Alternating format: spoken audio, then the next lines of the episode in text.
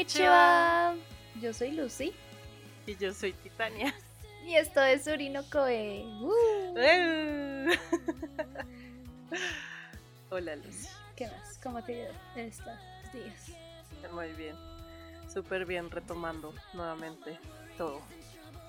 La vida de podcaster. Es que las vacaciones dieron duro. Ni siquiera tuve vacaciones, simplemente fue como una pausa al podcast y ya.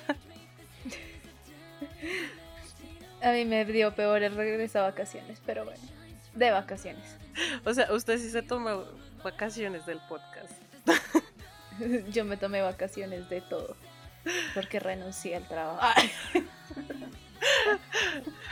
Pinche Lucy. Ay, pinche. El episodio de hoy es nuestra tercera Parte. ah, parte, sí.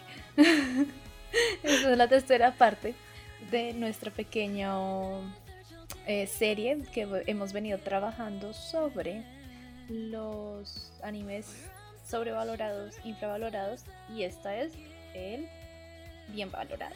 O sea, son animes buenos que valen la pena, la pena. valen la pena el hype. Ay, lo siento. Entonces, ah, bueno, como ya saben, en nuestro episodio anterior yo mencioné Violet Evergarden.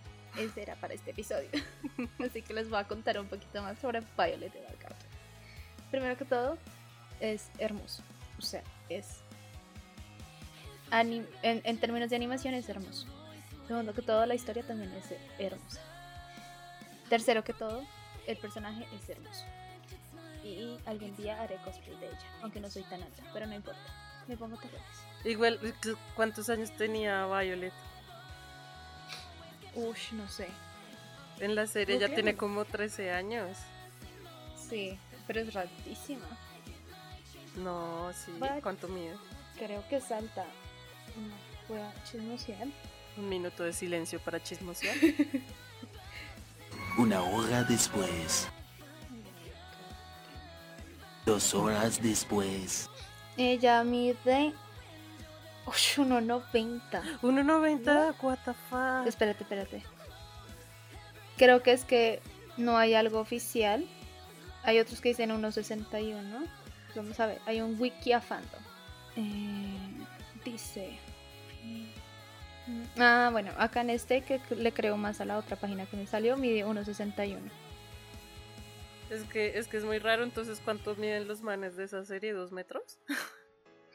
Yo supongo. Porque pues los manes son más altos que ella y es como, ¿cuánto mide? ¿Y cuánto Aunque es más bajita que tú. O sea, no mide 1.90, mide 1.61. Sí, mide 1.61. Es que es una niña, o sea, es pon tú que es mi sobrina, fin. tu sobrina. Ahora vamos a poner age, porque no sé cuántos años tiene. Tiene 14, ¿Cuánto di- dije yo? ¿13? 13, sí, Bueno, estaba cerquita. sí. En fin, me puedo poner tacones, o sea, 5 centímetros, Ah, puedes fingir ser una niña de, 4 centímetros. de 14 años apaleada por la guerra. Oye. en fin. Este anime fue realizado por el estudio Kyoto Animations y es ilustrado por Akiko Takase y escrita por Kana Katsuki. El, anime se estrenó en un principio en Japón en el 2018, en enero. Eh, bueno, esta serie es muy linda, está en Netflix y la historia está alrededor de Violet, que ella la utilizaron básicamente como un arma de guerra. Y eh, la vida es muy trágica en la guerra, pierde personas muy queridas y eh, cuando la guerra se acaba pues ella se queda sin trabajo y termina siendo empleada en una cosa que se llama Auto Memory Dolls o muñecas de memoria automáticas y lo que se hacen son como mujeres que escriben cartas y luego envían esas cartas. Y ella inicia como en ese trabajo, pero como ella siempre fue como un arma, como la consideran como un objeto, ella no entendía las emociones humanas. Entonces a través de las cartas que va escribiendo, como que va aprendiendo qué significan esas palabras que la gente le pide que escriba y se ve como que se integran esas historias y va mostrando esas historias que son tan lindas y muy tristes y me hizo llorar en muchos capítulos. Mira que yo solo lloré en uno, ¿Cuál? el de la niña y la mamá. Ay, sí, ese es muy lindo. En ese fue el único, o sea, fue como en el que más lloré, lloré y lloré y lloré. Los otros eran como, Sí. ay, qué triste. Pero este sí fue como, oh, por En ese lloraste. Mi corazón. Sí, Sí, La- ese sí dolió. es muy triste. Sí. Sí, ese también, ese es el que tengo más que todo en mi memoria, ese capítulo. Uy, ese, uy, es que no, ese capítulo fue muy terrible para mí. Ay, no. Pero es muy van bueno. dar ganas de llorar. Continuemos. Bueno, dale tú. Ah, ¿sigo yo? Ah. Sí. Bueno, eh, mi anime bien valorado y es uno de mis favoritos también. Es Full Metal Alchemist. Tanto eh, Full Metal Alchemist normalito como Full Metal Alchemist Brotherhood. Brotherhood. Sé que sé que será como am, ¿cómo se dice eso? Como o que mucha gente no estará de acuerdo conmigo, pero para mí ambas son muy buenas obras. A pesar de que Full Metal Alchemist normal eh, se haya alejado un poco de la historia original, mm, me gusta cómo lo retoma y me gusta cómo termina la, la saga.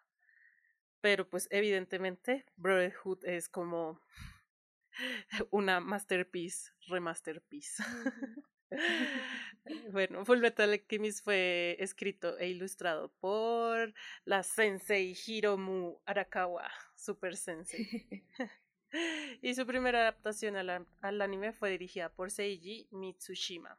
Y pues la segunda por Ya- ah, Yasuhiro Irie. Ay, esos nombres.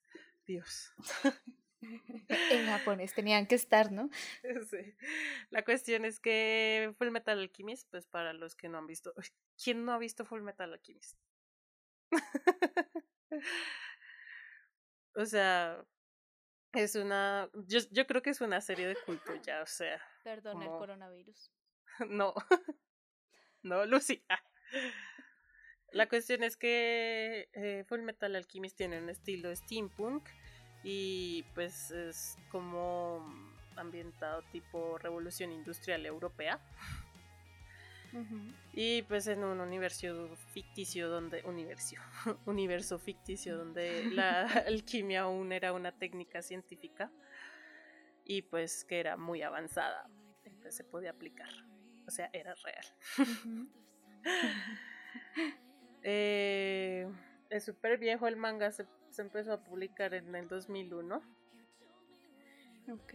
y se terminó de publicar en el 2004. Se empezó a transmitir en el 2009 y... Eh, espera, no, no, no, no. Tiene... En el 2009 comenzó la transmisión del Brotherhood. Y en el Igual, 2000 que viejo. Y en el 2003, el de. El de. El normalito. Uf, en el 2003. Tenía como 8 años. Yo me acuerdo que yo vi. O sea, en el 2008, me acuerdo que yo veía Full Metal Alchemist con mi hermano. Y me trae. O sea, me generaba como un poco de angustia por el tema de la sangre y la violencia. Pero ya después es como, ah, uno se acostumbra. me encantaba la historia cosas. y me parecía súper curioso. O sea, desde esa época era como, oh, sería genial hacer alquimia. Sería súper genial. Es uno de los shonen que más me gusta. Te amo, Full Metal Alchemist. Seguramente es el único shonen con el que no tienes problemas. Es que es real, o sea, mucha gente le gusta Full Metal Alchemist precisamente por eso, Mm. porque el personaje principal no es overpower como todos los personajes. O sea, muestra su Todos lado, su lado humano y muestra que al final deja todo por ser una persona completamente normal. Es Mm. como, oh my god. Edward Elric es uno de los personajes mejor desarrollados. O sea, es que la Sensei ah, logró hacer una gran, una gran obra de arte. De hecho, la vez pasada estaba en la feria del libro y vi todos los tomos en inglés y como en Ush. 500 mil pesos. Dije, está en 500 Para esto, tra- Sí. para esto trabajo, maldita sea. Estaban en 500 mil pesos, rebajados como a 300 mil pesos. Y dije, los voy a comprar right now. Right now. Pero no, no pude porque no tenía el dinero ahí en ese momento. Fue como, no me han pagado. Pero estaba como, los quiero comprar. Es muy bueno, es muy bueno. Si no Bueno, Full Metal Alchemist, Oportunidad ¿qué para la siguiente feria del libro. Sí. No, no puedo. Ah, imagínate que compré. compré cosas de BTS porque soy así.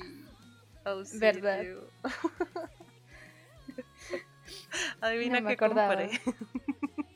Un tapabocas, no mentiras, el CD. Voy a, pues el comeback de este año lo voy a Mm.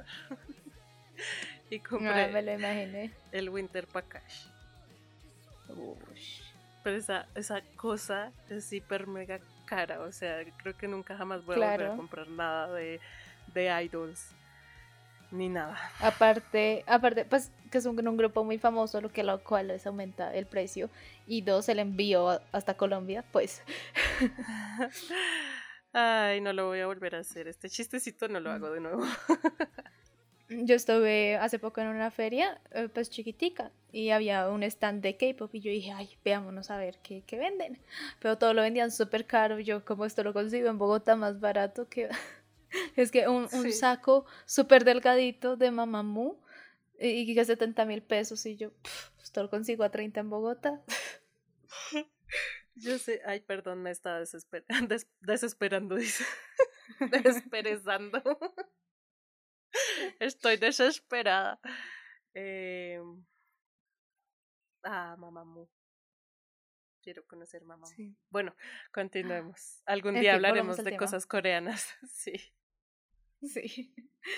Eh, bueno, nuestro siguiente episodio, eh, episodio, perdón, nuestro siguiente anime eh, de- bien valorado, que lo tenía puesto en la lista equivocada, perdón, es Zombieland Saga. Y eso es porque me di cuenta que en el internet es muy bien valorado, pero yo siento que en mi círculo de amigos casi no lo ven. Pero seguramente es porque no les gusta como tipo idol, y pues a mí sí. Eh, bueno, el Zombieland Saga es creado por el director Muneshisha Sakai. El estudio se llama MAPPA. Y eh, su primera misión fue en el 2018. Ay, todos estos son del 2018, qué lindo. Bueno. eh, uy. Eh, la primera... Este, eh, bueno, este anime trata de una niña que quería ser idol y muere. Y resucita por mediante magia, creo, creo que no han explicado cómo la resucitan, la resucitan. Y es como un vudú, sí. Eh, El, el director les dice como de ahora en adelante van a ser idols. Y es como, "Oh, ¿con quién más? Y entonces las introduce a otras zombies que están todas bobitas, pero ella es la única como inteligente al principio. Y es muy chistoso. Y tienen que vérselo, porque es muy tierno y chistoso al mismo tiempo. Y tiene como sus escenas gore, porque es como la gente las ve en la vida real. O sea, uno como que siempre las ve súper kawaii, como con maquillaje zombie. Y cuando otra gente las ve como zombies, es así todo horroroso. todo. Entonces es Oh. muy chistoso. Ay, ok. Bueno, lo voy a ver. Sí, es muy lindo. Además que tiene como partes chistositas de comedia y de energía. Y como que siempre les va bien. Y la protagonista es como, nos va a ir re mal en esta presentación. Estas viejas ni siquiera saben cantar ni bailar. Porque pues son zombies. Y luego en la presentación les va re bien porque el público es como, oh, qué concepto tan innovador. Esa que está haciendo... Lo hace re bien. Ay, les voy a contar la- brutal. les voy a con- les voy a contar la historia de cómo Lucy se puso a ver Zombieland Saga. Resulta que todas teníamos tareas, todas, ella y yo, ¿no? Nuestro gran e- equipo de Urino Koe. Eh, y resulta que teníamos que ver animes en emisión. Y ella escogió un anime que no estaba en emisión y que ya lo habían terminado y lo empezó a ver y fue como, estoy viendo la Saga y yo, ajá, y los demás que y no los vio. porque pues yo lo empecé a ver porque iban a sacar una segunda temporada, pero la segunda temporada creo que sale ahorita, es en el 2020, y, pero yo pensé que salía el año pasado. Entonces pues dije, no, me voy la primera temporada y luego me voy la segunda. Pero Todo pues, mal. Ajá. Y también me pasó lo mismo con Doctor Stone, que, ay, pero yo estoy viendo un anime de temporada que, de que hablas Titania y no. ay, pero no, Doctor Stone ya era de las anteriores temporadas. O sea, pasamos de, de, de otoño, de otoño 19 a invierno 19 y tú te pusiste a ver Doctor Stone y me como, Lucy, que es de verano.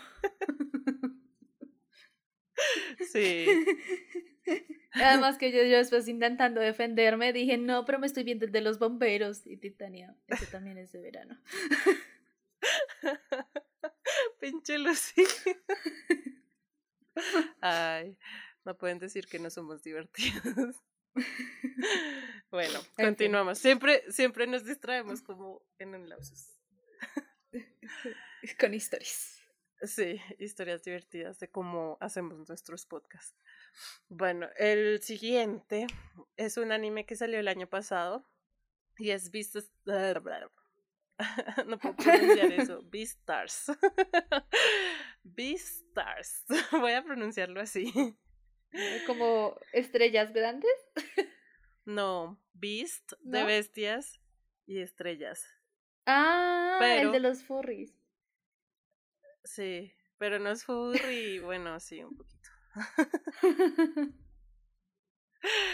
bueno, es una serie de manga japonesa escrita e ilustrada por Paru Itagaki y pues fue publicada en la revista Shukan Shonen Champion en la editorial de la editorial Akita Shonen.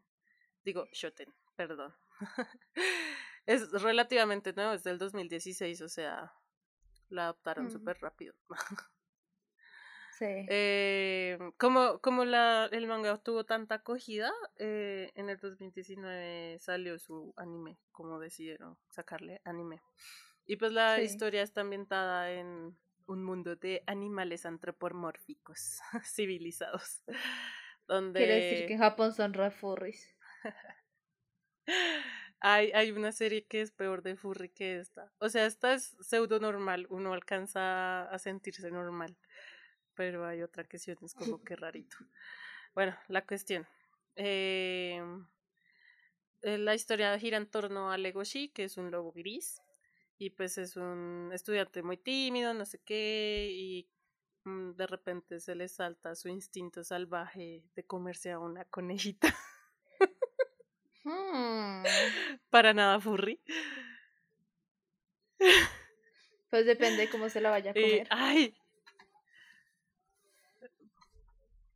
espera, espera que la gata se puso a jugar con la puerta. Ah, ¿eso es lo que sonaba? no, señora. Venga para acá. Depende de cómo se la quiera comer, pues de todas las formas que usted piense, mami. la verdad es que es que sí, el man se enamora de la coneja, pero sus instintos salvajes se la quieren comer literal como una presa de comidita. Comete esta presa. ¿Qué? Además que ellos manejan como una dieta vegetariana para los, los carnívoros, entonces es como ayúdenlos, pobrecitos. Sí, o huevito, pueden comer huevito. Ay, hay un capítulo súper raro donde hay una, una gallina que pone huevitos. Se comen a los hijos de otros animales. Entonces ella vende los huevitos a la cafetería. Vende a sus propios hijos. No, porque los huevitos no son hijos. Ay, que no son hijos, son óvulos, básicamente. Vende esos. Uy, yo quiero vender mis óvulos. ¿Qué? Bueno, eso es tema para otro podcast. Ah, no mentiras. Como Lucy vende sus óvulos. Sí. Y bueno, ahí está pinche gata. Voy a sacarla, espérame un segundo. Una hora después.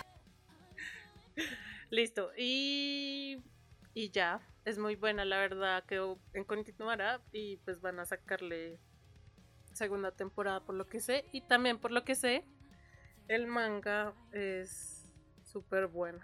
Pues. mm, No sé.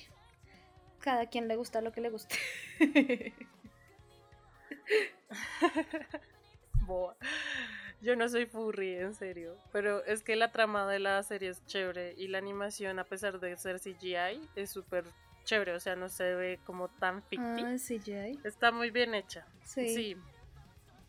Está muy bien hecha y pues la trama es Bueno. chévere, no es como no es como tan furry, tan es que hay series furry que sí son muy charras. Bueno, el siguiente anime que yo tengo como bien valorado es Psycho Pass. Uh, uh, uh. Este anime fue producido por. Uh, ush, no sé. Ah, el estudio se llama Produ- Productions IG. Em, el director fue Naoyoshi Shiotani y Katsuyuki Motohiro. Entonces, este anime, pues, es como en un futuro lejano, en Japón, donde hay- eh, existe la tecnología de saber tu personalidad, por así decirlo. Es como saben si tú vas a llegar a ser un criminal o no.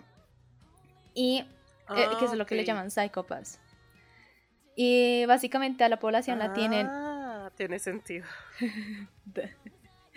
Y básicamente a la población la tienen súper vigilada si ese psicópata es muy alto. Entonces, si es muy alto, eh, si, si alcanzas ciertos niveles, a ti, digamos, si hay unos niveles como normales, a ti te meten como en una eh, centro de rehabilitación donde tú tienes que trabajar para el gobierno. Eh, y si ya es muy, muy, muy alto, que ya te vas a convertir, o sea, que seguro que te vas a convertir en criminal, te encierran en una prisión, así no hayas cometido todavía ningún crimen. Y también hay como medicamentos para Oh. mantener eso bajito y para controlarlo y esas cosas. Em, entonces, pues el anime gira en torno a Kogami, que es uno de estas personas cuyo coeficiente es demasiado alto para vivir afuera. Pero entonces termina siendo como detective trabajando para el gobierno. Y su compañera, que ella tiene como una habilidad especial y es que nunca se le sube el coeficiente. Se llama Kane Tsunemori. Y, o sea, ella como que, por, eh, como que a toda la gente si pasa por mm, situaciones estresantes o de traumas, el coeficiente tiende a alterárseles y los mandan a unas como hospitales especiales para reducirse, como si les hicieran terapia. Y parte de esa terapia también a veces incluye pues medicamentos. Pero ella tiene como que la cosa de que nunca se le sube, o sea, lo tiene siempre demasiado calmadito. Y digamos que también es como súper dotada, o sea, como que pasó a la universidad como con las mejores puntuaciones y ellos les hacen un examen de personalidad para saber qué carrera deberían hacer. Y ella como que pasó a todas. y... eh, entonces como que, y, pero la personalidad ya es muy, como muy ah, tímida, como muy cobarde, por así decirlo, y decidió meterse a ser detective, o sea, pues Bueno, decisiones, ¿no? Pero pues al final de la serie va evolucionando, que es lo que me gusta del personaje, que ella se vuelve cada vez más detectivesca. Y, uff, ay, perdón, es que estaba pegando un poco de foamy, supuestamente nos dieron un pegante para foamy y eso es solo boxer, pero con otro nombre, y me llegó el olor. Oh, por Dios. Lo acerqué demasiado a mi cara, ya. Qué bola. Pues supuestamente era pegante para foamy, no boxer. Eh, bueno. Entonces, bueno, él, obviamente él, hay un antagonista que es súper filosófico y él lo que intenta es como cuestionar esa sobreprotección que tiene la sociedad y sobrevigilancia, porque es que hay cámaras en las calles en todo lado que tienen esos sensores y al más mínimo escalón de ese código te envían como toda la policía. O sea, es- y así tú no hayas cometido ningún crimen, igual te pueden meter a la cárcel si tu coeficiente es muy alto. Ok. Así, like Entonces, 33, es mucho. 12. sí. Entonces, pues es muy entretenido y pues obviamente el antagonista es como muy, es un villano muy bien hecho. Entonces eso también lo hace más interesante. Aparte que los criminales que ellos van encontrando son también demasiado creativos. Porque pues a medida la serie empieza como, ah, encontramos un cuerpo, ¿qué es esto? Y así. Entonces es muy, muy chévere. Hay, eh, una, de las, una de las asesinas como en serie, por así decirlo, que más me llama, es una que mataba a sus compañeras de clase, era una mujer. Y las convertía en, muñe las convertía en obras de arte haciendo las muñecas también. Y no sé, por alguna razón, es- me- me- esos capítulos alrededor de esa asesina me, me encantan. Oye, suena súper interesante. Voy a ver ese anime. La verdad es que lo tengo pospuesto como desde hace mucho tiempo. Ah, por motivos personales, pero voy a darle la oportunidad. Sí, terrible. Terrible. Ah, verdad que sigo yo. verdad que estamos hablando las dos. Sí. Mi otro anime bien valorado es eh, Maho Shoujo Madoka Mágica.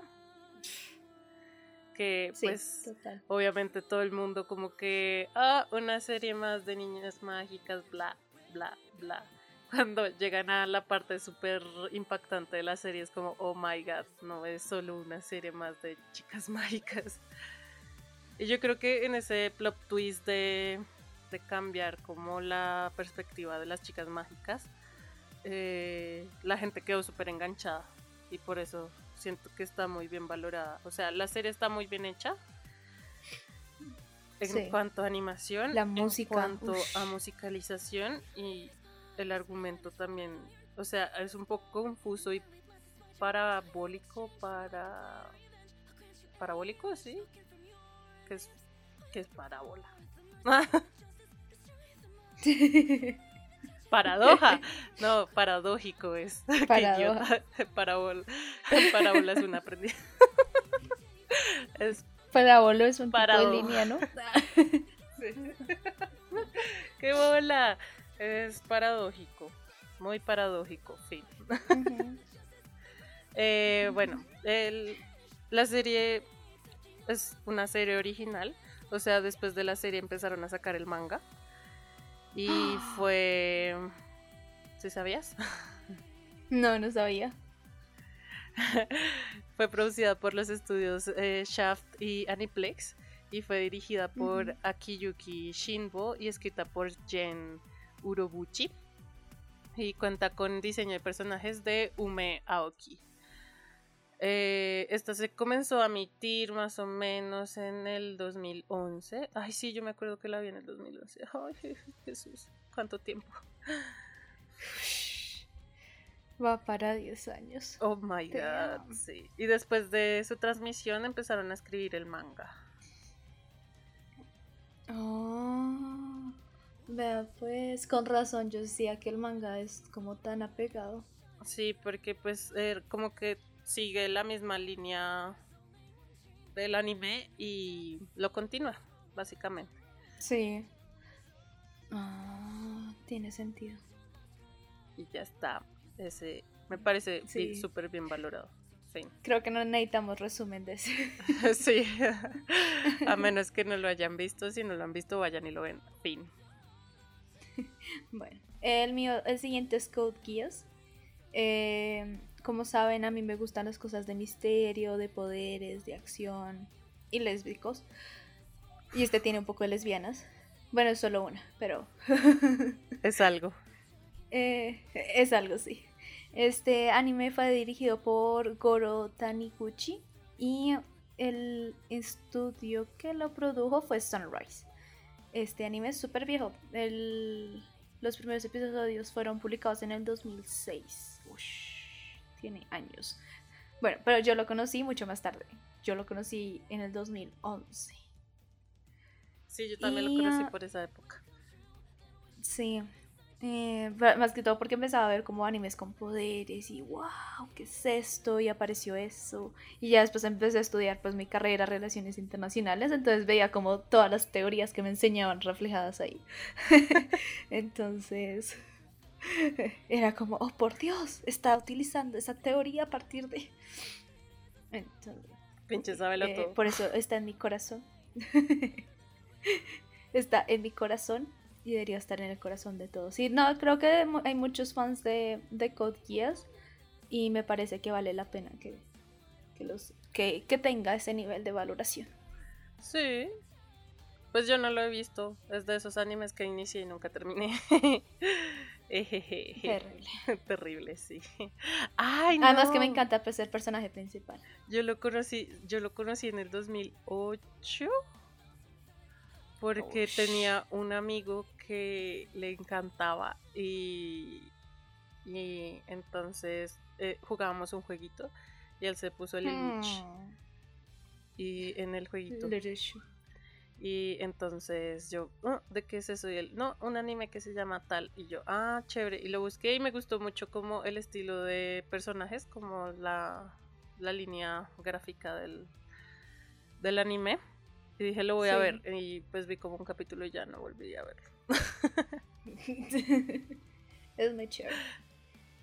algún día lo terminaré como todos los que tengo por terminar Acá seguimos, este, este podcast era para compartir nuestros animes que nos gustan y eso y terminamos más bien buscando animes para ver nosotras. sí ay es cierto Va. Bueno por ahí se escucha la gata perdón Ah, eso, ay, qué lindo. Es como viendo el- los videos del drama de Damplan, que había un comentador que tenía una gata y la gata, miau, miau, miau. Ay, sí, yo sé. No más de lenta. Bueno, siguiente anime. Sí, Gente Anime. Eh, yo tengo aquí Kill la Kill. Bueno, este anime eh, fue producido por Trigger. Creo que la, línea de animación de Trigger es como muy conocida, es tipo eh, Gurren Lagann, que también es un muy buen anime. y pues digamos que eh, esta también es una historia original, o sea, este no tiene manga. Fue la primera, la primera historia original que produjo la empresa, dirigida por Hiroyuki Imaishi y escrita por Kazuki Nakashima. Y entonces, eh, bueno, ellos trabajaron en Gurren Lagann, entonces pues por eso tiene como tanta ah, cosas similares, como la, es el Ah, estilo de animación y todo eso. Sí. Mm, la, la serie es del 2013 y consta de 24 capítulos y un OVA. Y la musicalización es de Hiroyuki Sawano, que es mi productor favorito, favorito, favorito, ever, ever, ever. Es muy Para buena. siempre. Por siempre, para siempre. ¿Eso de dónde? es? Eso es como, no sé, un... No sé, ¿qué es eso? ¿Qué está cantando, niña? No sé, es una canción de algo, pero Bueno, la cuestión es que la historia es un poco rara. Eh, se desarrolla en un mundo mm, distópico, creo. es que es muy rara. Donde hay una academia y está monopolizada por una chica que tiene un uniforme con superpoderes. Y la protagonista es otra chica a la que se le muere el papá, o sea, se lo matan. Y entonces ella en la búsqueda de una respuesta encuentra un uniforme tipo esos, como de, de esa escuela, porque solo muy pocas personas tienen ese uniforme, es como por mérito. Entonces ella para buscar quién asesinó a su papá usa el uniforme y crean como un vínculo y encuentra como unas tijeras y la chica empieza a pelearse con la otra chica líder de la escuela. Y ahí es, es un poco extraño el anime, la verdad. Pero es muy chévere. Mm. es muy chévere. Y muestran mucha piel. sí. Ay, qué chévere. Y ya, o sea, no les voy a contar el final porque pues también la Pues idea no. es que si no se lo han visto se lo vean. Sí. Eh, a mí- tú me hiciste acordar uno que yo digo que está bien valorado, eh, que es Aka, Akamega Kill. Y eh, Akame- sobre todo por... Akamega. Sí, Akamega Kill. Eh, básicamente, me hiciste, pues son parecidos los nombres. Entonces por eso me acordé. Sí. Y lo que me gusta es que ningún personaje está a salvo, que es algo como raro, en que la gente lo escriba así. Ah. Entonces puede morir uno de los protagonistas, como puede que no, tú no sabes quién va a morir. Eh, es dramático, tiene partes dulces, tiene partes tristes, tiene todo lo que tú necesitas en un anime. Tiene eh, ecchi, tiene fanservice.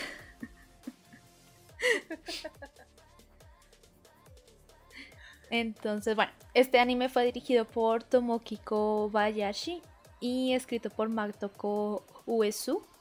El estudio productor fue White Fox en alineación con Sea Station. Y básicamente, obviamente tiene poderes. ¿Qué más? Y es como, eh, es como un grupo de asesinos que luchan contra la sociedad alta y contra las injusticias, como una especie de Robin Hood. Y es muy chévere.